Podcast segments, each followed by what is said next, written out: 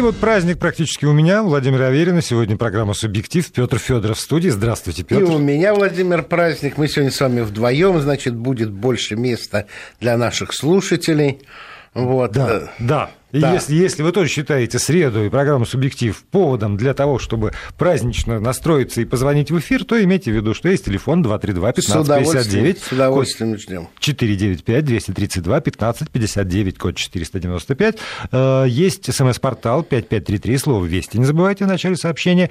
И не есть твиттер, наш аккаунт «Вести», подчеркивание «ФМ», можно комментировать. Я сразу скажу, что в прошлой программе, в прошлую среду, мы пообещали, что продолжим тему информации э, информационной войны, в общем, такой красной нитью, проходящую через да, наши эфиры да, да. в субъективе, тему э, отсутствия свободы самовыражения, о, ну хорошо. Да, у, да. у, мастеров, да, информационная у мастеров, война. У мастеров художественного слова э, в Европе. И, э, конечно, ну, невозможно не среагировать на то, что мы сейчас услышали Абсолютно. в новостях. Украинцы освободили Освенцим сказал, сейчас скажу. Да, да, да, министр, министр иностранных дел Польши. Министр иностранных дел Польши Жегош с характерной фамилией Схитина. Да, да, да, это человек э, такой, как бы скажем, э, дипломированный, патентованный русофоб.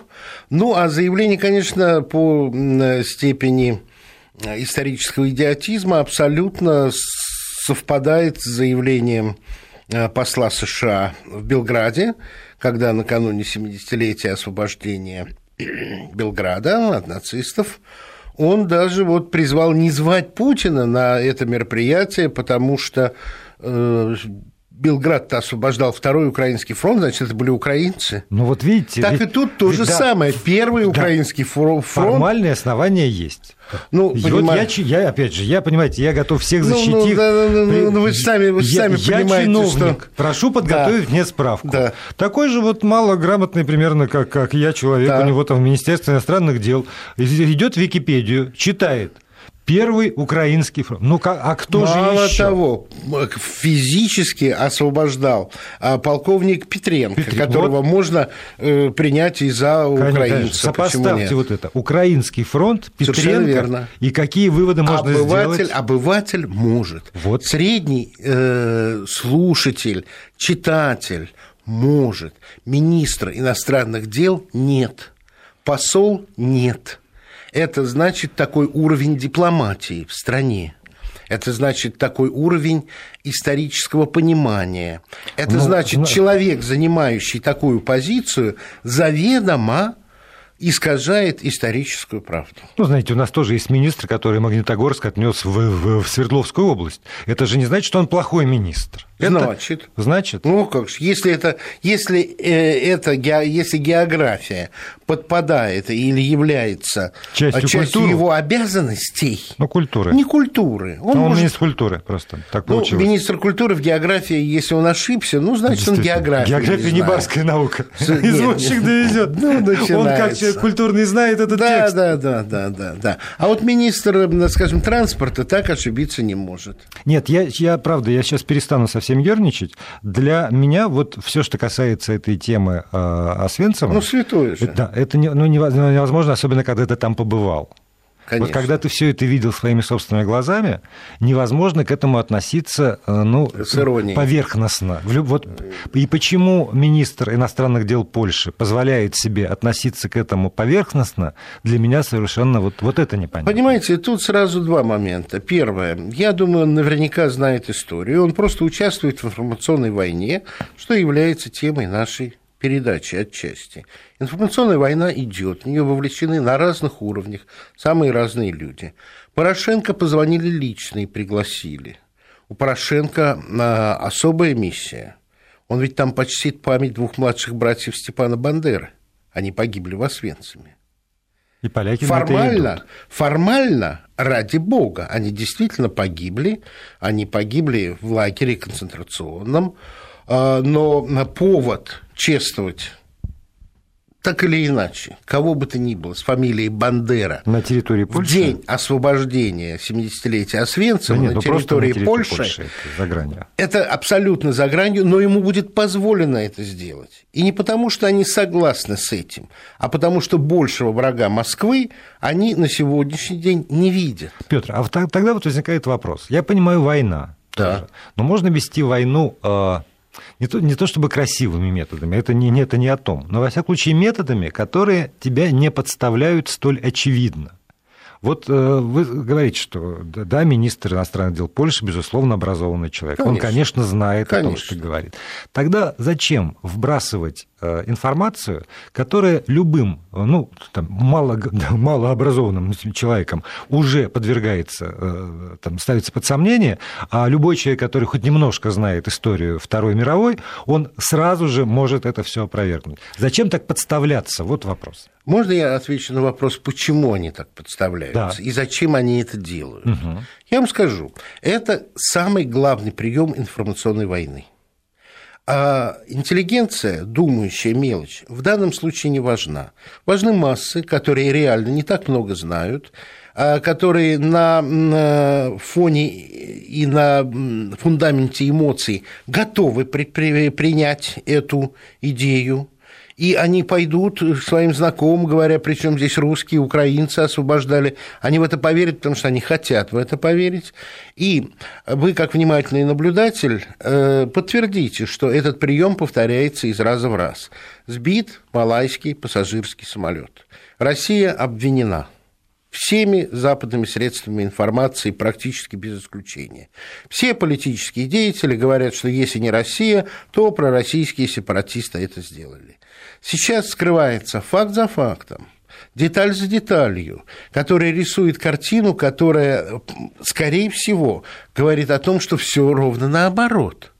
Но эти детали не подаются, они не доносятся до аудитории. Эта ситуация больше не анализируется, потому что цель сбития этого пассажирского лайнера уже достигнута. Брошена негативнейшая тень на ополченцев – которых поддерживает Москва, а значит и на Москву. Давайте обратимся к другому, более свежему, но не ну, также трагичному событию. Волноваха, пассажирский автобус. Ведь ОБСЕ буквально позавчера заявила, что они исследовали места падения снарядов и взрывов. И они видели, что обстрел шел с севера, северо-востока, где ополченцев нет, ополченцы на востоке. Но эту информацию ОБСЕ никто не напечатал. В Ютьюбе появились кадры, как прямо за доли секунды от взрыва от автобуса к обочине и на обочину и дальше бежит человек, и там раздается взрыв, скорее всего, противопехотной мины. Да, и есть, э, и есть эти кадры, и есть свидетельства водителя. водителя автобуса, пассажиров. Но это до общественного мнения не доносится. Первый налет, первый э, информационный налет, хорошо, обстрел совершен.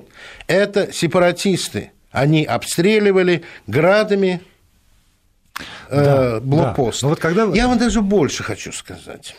Когда у берегов Галисии а танкер, шедший под ну, каким-то совершенно невероятным флагом, вы знаете, что приписаться к малой стране очень удобно, разлилась нефть. И уж мы были никак ни при чем. Но все равно в информации было, разлилась российская нефть, которая была залита в терминалах Риги. Понимаете, хотя бы так – Обращали ли вы внимание, что когда в Африке или где-то падает э, самолет пассажирский, транспортный, обязательно обозначается, что это самолет российского производства. Если падает самолет западного производства, то называется авиакомпания, которой он принадлежал. Это, вы не подумайте, что я мелочен, я просто в этом живу, я это вижу, я это замечаю, я это чувствую, я ну, отмечаю каждый раз. знают, чего он производство, и про Airbus тоже знают. И вот тем не по, менее, по, по скажите, бюджет, пожалуйста, надо, Фукусима, надо чьей конструкции? Атомная станция. То, что не российская, точно. Молодец, либо хорошая. японская, либо е- американская. Скажите, пожалуйста, если бы она была бы российской, советской конструкции, ведь кричали бы все, а взорвало, там, взорвался блок, вышел из строя советской конструкции, советские атомные станции ненадежны, их надо все закрыть. Правда был бы крик? Да. Правда? Ну, безусловно. Вот вы любите возражать, но в данном случае возразить нечего. Это конструкция General Electric. Приходится наступить на горло своей любви к возражению. Это конструкция General Electric. А, да, про это писали. Вот, потом, и вы даже не очень об этом да. помните. А, строила ее Тошиба. Оператор совсем другой. Но это конструкция General Electric. Но вы нигде не встретили компанию о том, что эти станции ненадежны. Ну, подумайте, какой идиот в зоне возможного морского прилива может расположить дизельную аварийную установку электропитания атомной станции ниже Земли? И все же произошло от того, что ее залило. Атомная станция была аварийно остановлена, но это означает, что все равно она требует э, энергии. Дизели были запущены, их залило волной. Все. Станция перестала быть управляемой, неконтролируемые процессы пошли. Вот в чем причина. А это конструкция General Electric. Это американские инженеры. Да, на, в пустыне все было бы нормально, но проект нужно привязывать к конкретным условиям. Значит, не, этого не было сделано. Тоже и погодите, голубчик, этих станций за пределами Америки порядка 50. И в самих Соединенных Штатах приблизительно 40. Это же надо проверять каждую станцию, она привязана или нет. Это же должно было быть поводом для журналистского расследования, для того, чтобы бить в набат. А наша станция конструкции General Electric так ли хороша? Ничего этого не было, потому что она американская. Повторяю, была бы советской конструкцией, второй Чернобыль, крик, ужас, все. Это и есть информационная война. Да, но вот я хочу вернуться на тот момент, когда я пытался встретить. А, вот если мы берем там Боинг и э, обстрел автобуса, угу. это все-таки э, там про Боинг информация, которая еще до конца не обнародовано, который там есть одно мнение, другое, пятое, десятое, можно верить, можно не верить, всегда можно сослаться, что эти эксперты говорят не то, потому что есть другие эксперты. Я к тому, что когда заявляется вот нечто без э, ну, четких совершенно документов, это одна история. Тут можно как угодно интерпретировать и юлить. Когда заявляется нечто, ну вот про, вот про то же самое освобождение Освенцима, когда есть документы, когда есть экспозиция, э, сделанная поляками в Освенциме, когда есть кусок экспозиции на территории российский представленный и э, там, существует, открыт, посещается людьми. Как можно вот в этой ситуации заявлять что-то, что опровергается ну, вот, теми, кто зашел и посмотрел в экспозицию музея? Вот, вот это вот подстава меня, меня не укладывается в ну, голове. Вы знаете, логика дезинформатора, логика открытого лгуна мне тоже не слишком доступна, потому что, конечно же, министр выставил себя абсолютно в идиотском свете. Угу. После этого верить хотя бы чему-то, что исходит из уст этого министра, разумный человек не может. Но те, для кого это все равно, и чем хуже он заявил, э, чем больнее он пытался уколоть Россию, тем он больше свой, им все равно, что он говорит. И он прекрасно понимает, что в данной ситуации, скажем, протесты будут э, в ненавистной ему России – а все остальные так или иначе скажут, ну, немножко преувеличил, да, ха-ха-ха, смешно, смешно. Когда Deutsche Welle распространяет материал, а, я не помню этого автора и не буду запоминать его имя, но это русское имя и русская фамилия, о том, что современная Россия утратила моральное право быть наследницей освободителей от нацизма. Вы понимаете, какая штука? Ну, Deutsche Welle. Это... Такое распространять не должно было быть. Но это же... Следующий Нет, шаг... все равно, это оценочное Следующий... суждение, а не, а не факт. Вот утратил, не утратил, это оценочное суждение. Освободили, не освободили, это факт. И я про что и говорю, что когда есть некое, некое поле для игры, ну вот такое, и, в общем, плохо контролируемое, которое зависит от субъективных мнений, тогда, пожалуйста, можно играть, и, в общем, было бы странно, если бы политики на таком поле не играли. Я говорю о том, когда вот этого поля э, разнообразных мнений нет, они все равно продолжают играть в ту же игру, рассчитывая на что? На низкий уровень образования, Знаете, на идиотизм, на общее я, настроение. Я ужасно, я ужасно люблю вашу любовь к деталям и ваше, ваше, ваше, ваше въедливое исследовательское вот это вот стремление. Я его очень уважаю. Но для меня это, если честно, совершенно не принципиально. Не принципиально. То есть, то Нет. И для политиков, что, видимо, тоже. Потому что знает человек, что он лжет.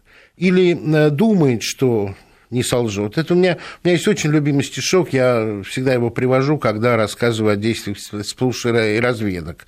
Он думал, что уснул я, и все во сне стерплю. Или думал, что я думала, что думал он, я сплю. Но как бы не обвивать это словесными кружевами, он все равно воспользовался ситуацией и вступил с ней в связь. Понимаете? Поэтому для меня важно, что произошло, а не каким словесным кружевом это сделано.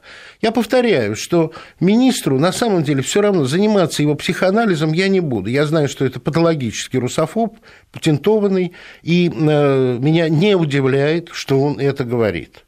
Может быть, он даже хочет сделать приятное дипломатии Соединенных Штатов, повторив такой же идиотизм, который говорил американский посол в Белграде. Рифмуется. Очень, это, это просто аналогичные вещи.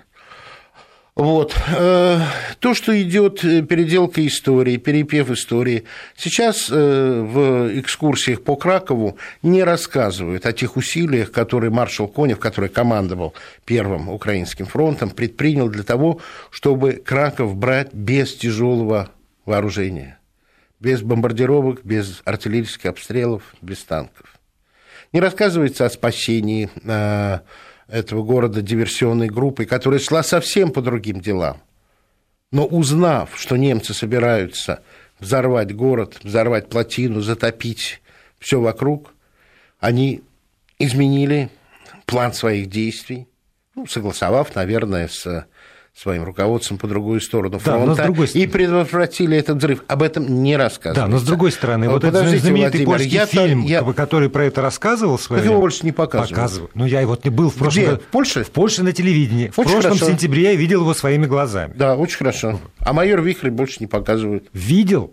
Майор Вихрь? Да. Ну, замечательно. Хотя я не так давно встречался с польским а, дипломатом, а, который говорил, ну да, ну вот это мы, наверное, уже и не показываем. Может быть, Значит, это, может быть это было э, не, не национальное польское телевидение, а там телевидение, ну вот как, какого-то региона. Мне, там, мне очень важен региона. факт, который вы рассказали. Но, но да, я видел, я мне страшно очень удивился. Важно, мне очень важно, но туристам об этом не рассказывают. И фильм этот им не показывают. Туристам нет. Вот. Э, в Праге э, на экскурсии э, экскурсовод начала говорить о том, стала и просто говорила о том, что сейчас переоценивается в несколько более спокойную сторону, по ее словам, освобождение Праги советскими войсками.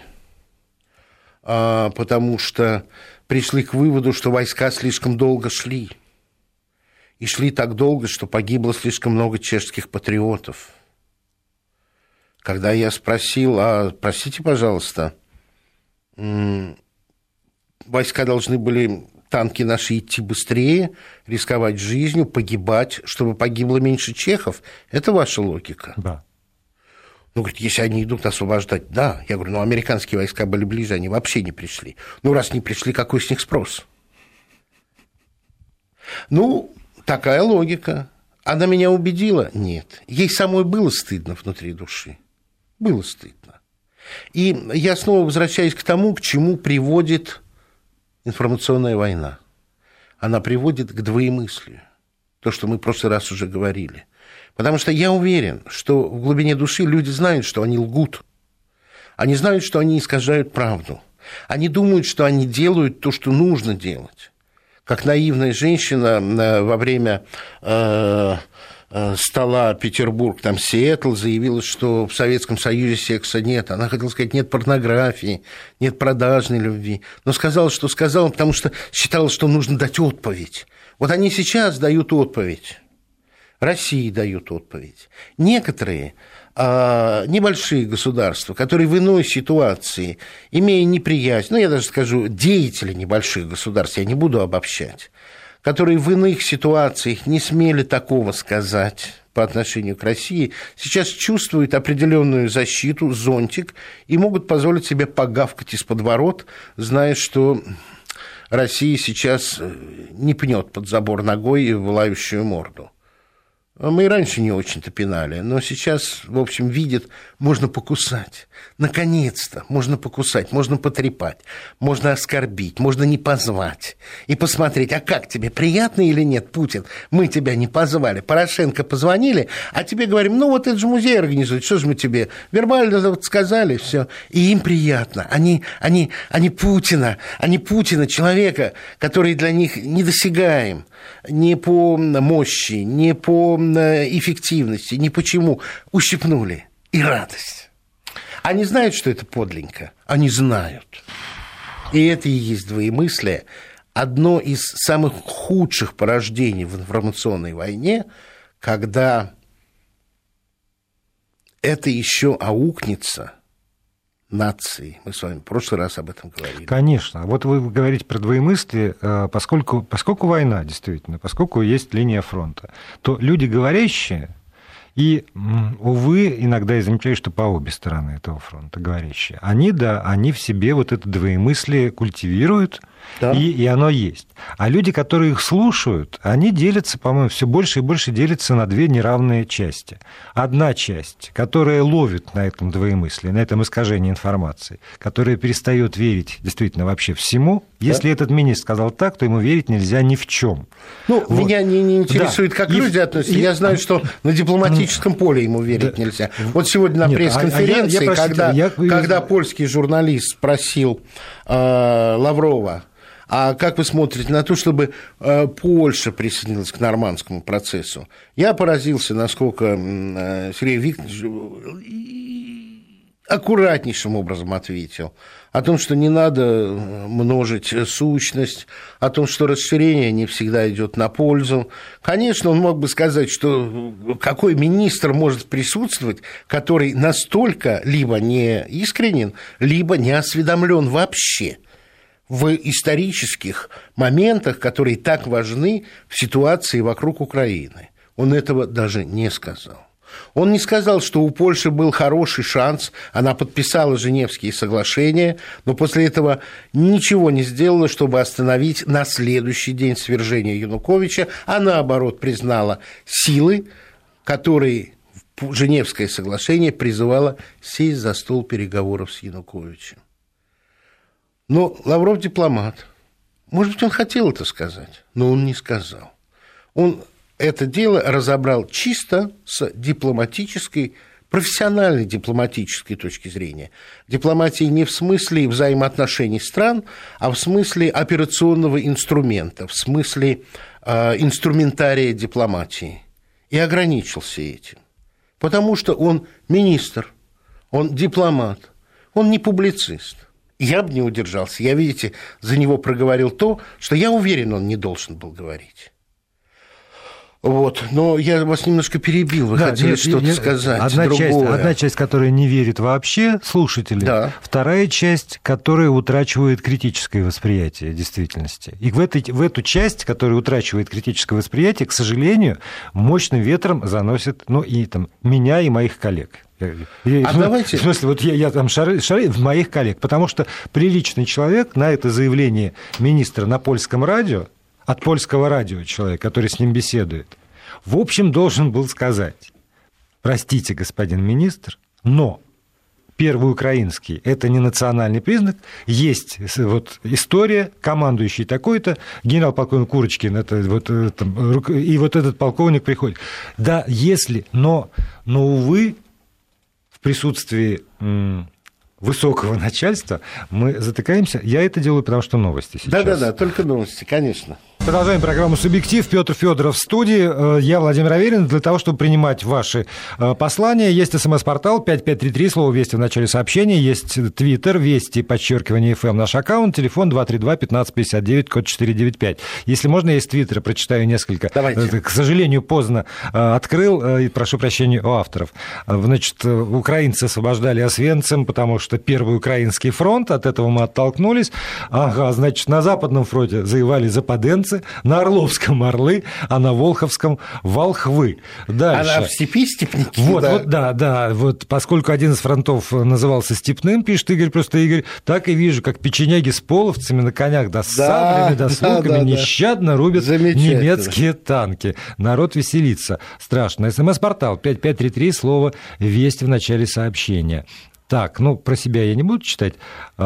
А, вот еще. Ну, вас, наверное, хвалят. Особенно. Нет, я, я как раз с точки зрения автора этой смс Павла из Казани участвую в информационной войне на стороне американцев, которые мне платят. Павел, а, знаете, Павел, счет... вы не правы. Скажите, где? Я, знаете, я не гордый, я, я возьму, сбегаю, возьму да. это, да. Вот, Германия очень хочет сбросить с себя бремя вины. И для этого ну и дальше вот для, для этого все.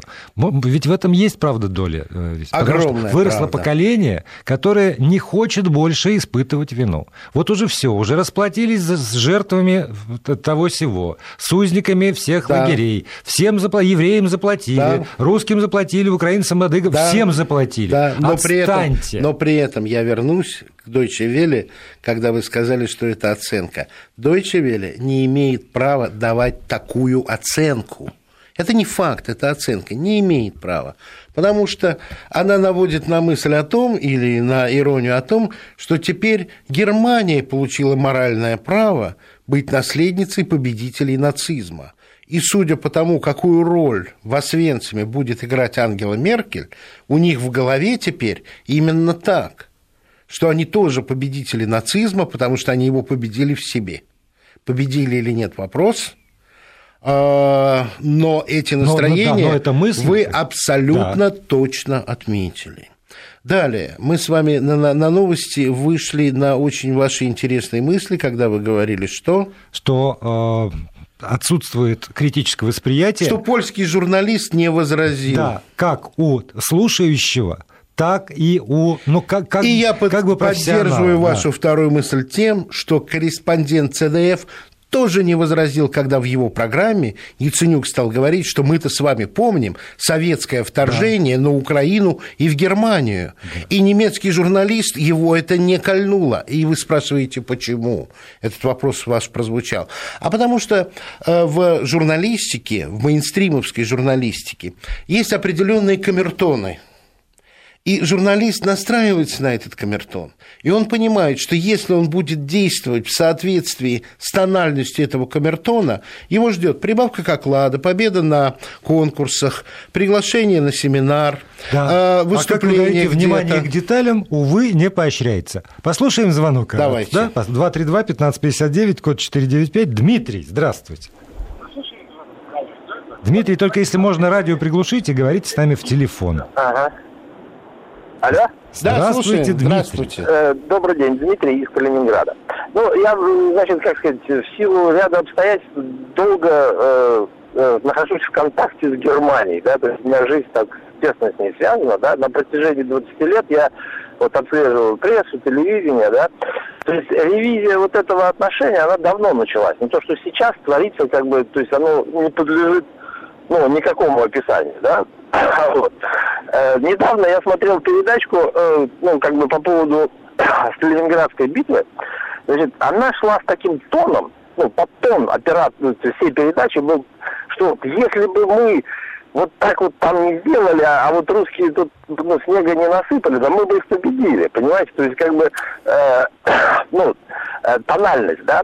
А что меня вот в данной ситуации как бы очень сильно интересует? Вот недавно тоже я смотрел передачу, там есть такая модераторша, по-моему, Хелена Вилл, она ведет ток-шоу политический, да, и там посол, да, по поводу, передача шла по поводу Украины, да, то есть, ну, как нас, нас там поливали грязью, объявили, объявили виноватым во всем лично Путина, ну, посол наш как-то вот, я не знаю, в силу, может, он язык не очень хорошо знает, да, он ничего как бы в ответ э, не возразил, я бы сказал так.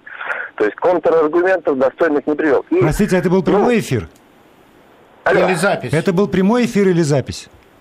Это был прямой эфир, прямой. передача угу. идет в прямом эфире это самое. И, э, понимаете, вот я как бы вот смотрю, ну, тоже я там часто и бываю, да, то есть никаких контрмер наших, да, вот где наш ответ Чемберлену, да, как, я понимаю, конечно, что, э, то есть вот эти рычаги, если они их и не было, да, то, э, э, так сказать, создать их быстро не получается, да, то есть, но в информационной войне можно выиграть только есть, как бы, если, как это, как любая война, да, если есть тактика, стратегия, подвоз там боеприпасов, да, то есть вот этого как бы, ну, то есть я не вижу нигде нашего слова э, в защиту самих себя, э, на Западе. Спасибо, есть, вот спасибо, как, спасибо большое за, за, за очень вопрос. Хорошо, да, очень и это, этот вопрос да. очень повторяется на СМС-портале. Да. Вот я мне, мне эта тревога близка, я ее слышу не один раз.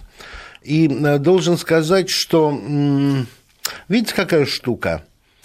Наш слушатель Дмитрий, он воспринял это с, как внутреннее оскорбление, он не согласен, он знает, как бы надо было бы ответить, но это внутригерманская программа как наша с вами программа внутрироссийская. Да, но на ней присутствует посол России. Я с вами согласен. Слушайте. Я с вами согласен. Это именно так. Вот. И, и а что касается инструментария, все-таки он есть. И у меня есть ощущение, что эту информационную войну мы не проигрываем с прежним треском, а может быть, не проигрываем вообще.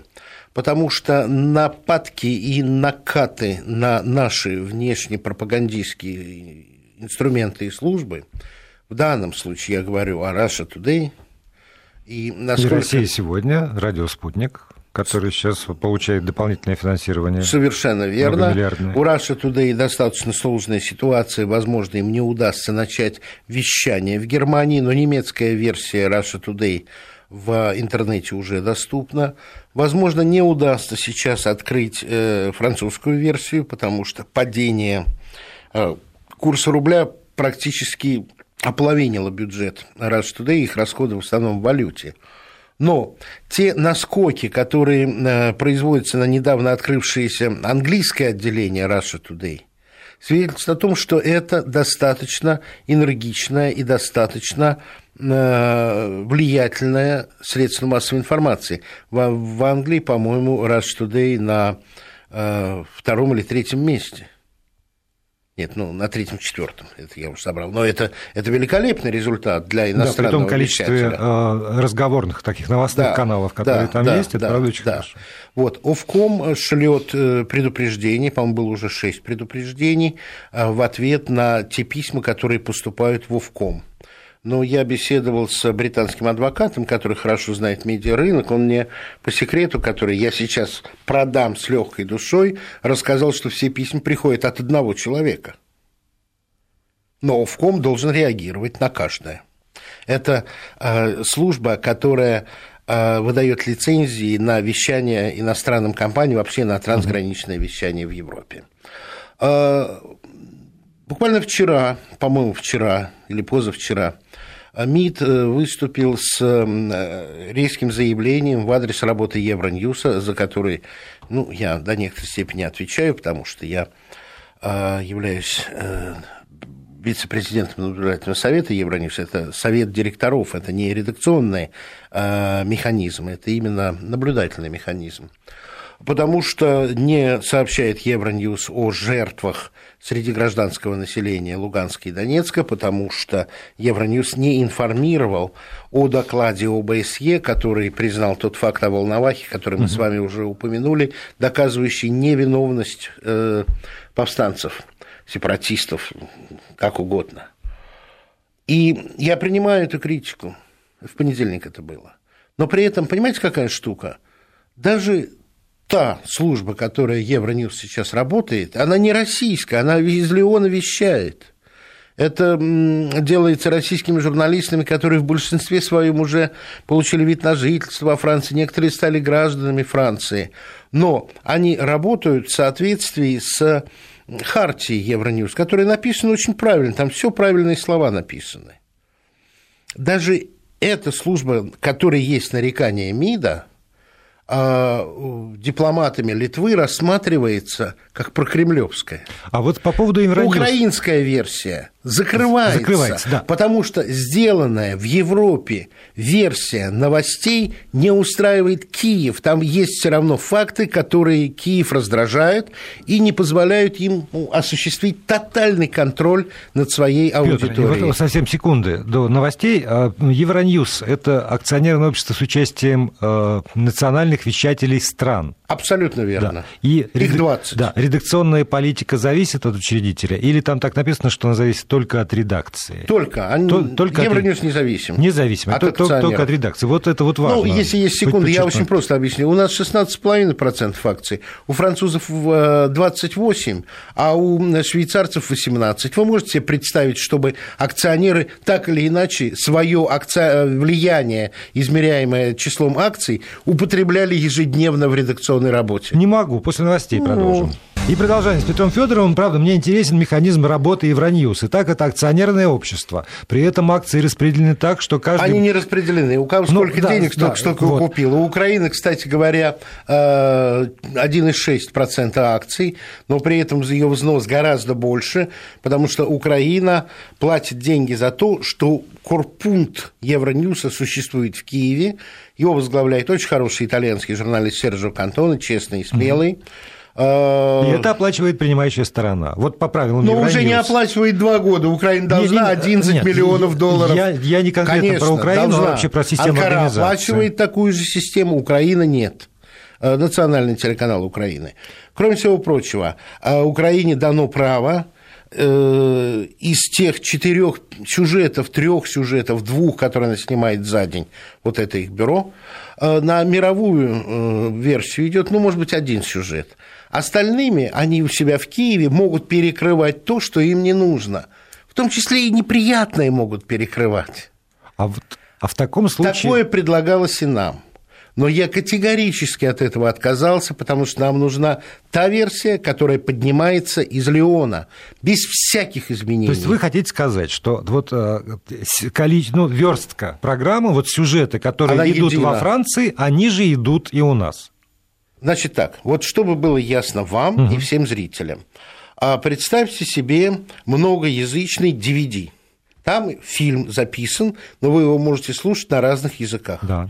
Вот это и есть Евроньюз. Картинка абсолютно едина, Поску... да. и ваш э, телеприемник ловит тот язык, который у вас заведен на полном, э, скажем, Э, приемники, которые ловят этот Hotbird 6, вы будете щелкать кнопку, будет меняться язык, а картинка будет синхронизирована, изменяться. Будет, Ничего изменить будет нельзя. Ли меняться только... Только украинцы могли Нет, менять. Будет ли меняться у меня только язык или будет меняться и содержание? Значит так. А есть, есть, текста. есть, есть э, распространенный, я бы сказал, обывательский миф о том, что существует некий язык, с которого все остальные 14 служб переводят, что есть некий оригинал Евроньюз. Это что за язык?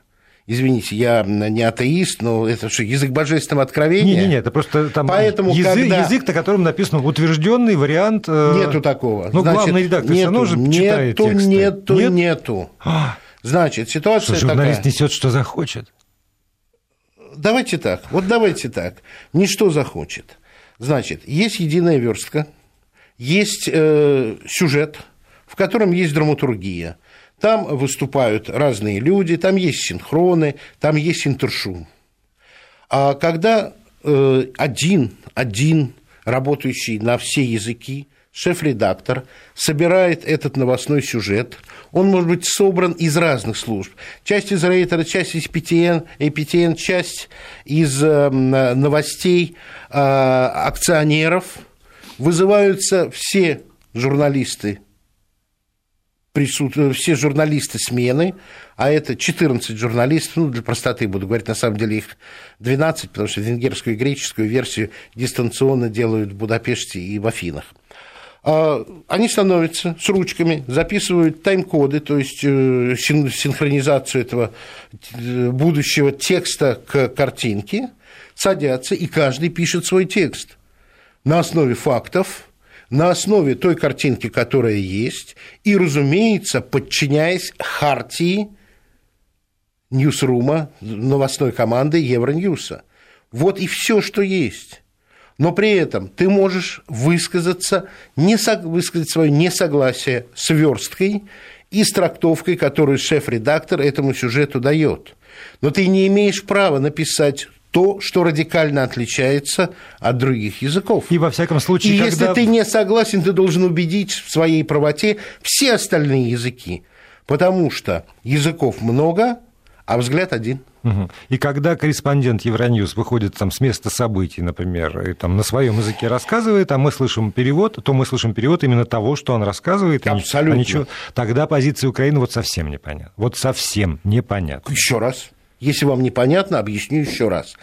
Даже такая европейская, независимая, взвешенная, не пророссийская трактовка событий не устраивает национальное телевидение Украины, потому что туда прорываются без купюр, обязаны переводить, выступления Путина, Лаврова, Чуркина, других наших государственных деятелей, интервью. И журналист обязан перевести украинский. Он патриот. Он любит свою страну. Он понимает, что то, что сейчас пойдет в эфир, не играет на руку э, аргументам киевских властей. Но есть хартия Евроньюз, он обязан это делать. У нас была ситуация, когда э, шеф-редакторы решили, что отбирать синхроны российских государственных деятелей, они звали украинских журналистов. И вот тут начиналось искажение, потому что журналисты отбирали наименее эффектные, наименее значимые а э, наиболее неудачные синхроны.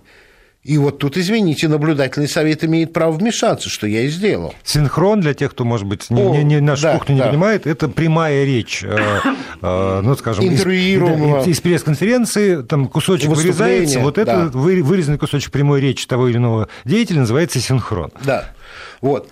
Э, Бывает разница, бывает. Вот, допустим, мы, э, я, я работал тогда э, в команде, я возглавлял русскую команду и писал комментарии. Э, Досталось писать о том, что в Германии вводятся уроки ислама. И эти уроки ислама будут вести э, не имамы, а и не верящие в ислам, просто эксперты по религии. Что писала немка? Немка писала о деталях, которые будут в разных землях по-разному реализовываться. Потому что для Германии это не новость, там все об этом пишут. А другие писали, ну, общую информацию. Сколько мусульман в Германии, то все, то все. О чем я сделал акцент? Тогда у нас шла дискуссия о том, что нельзя вводить уроки религии в школах. Потому что зачем же будут знать с молодых ногтей, что этот э, православный, этот мусульманин, этот иудей, вот это вот нельзя, должны быть общие уроки. Мне кажется, это страшная глупость, потому что в Германии 200 лет в гимназиях протестанты и католики учатся отдельно. И никого это не волнует. И у меня это было основным содержанием эмоциональным в этом комментарии, потому что это для России самое важное в тот момент было. Поэтому разница есть. Но эта разница при, приемлемая, она записана в Хартии, потому что новости подаются с учетом традиций журналистики национальной, новости подаются с э, прицелом на интересы аудитории. А разные или не разные, ну, у меня классический пример. Как вы думаете, англичанин и испанец одинаково напишут о проблеме Гибралтара? Боюсь, что нет. Вот об этом и речь. Но и там, и там будут верные факты.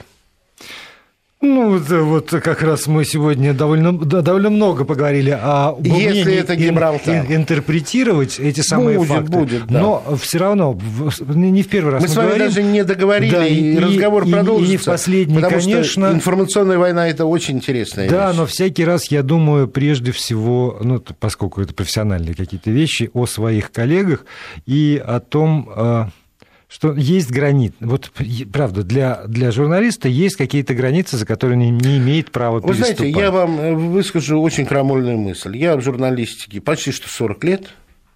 Я человек не молодой, и я имею право сказать. Нет независимых СМИ. Есть независимые журналисты. Нет, это я знаю. Но, но даже у зависимых журналистов все равно есть некая граница, зависимых, ко- да. которую он не может позволить себе Совершенно верно. переступить. Совершенно И верно. всегда есть Звучит возможность камертон, звучит страх потерять работу, звучит страх, звучат другие перейти ноты. за, за, за хронометраж. Спасибо, Петр Федоров.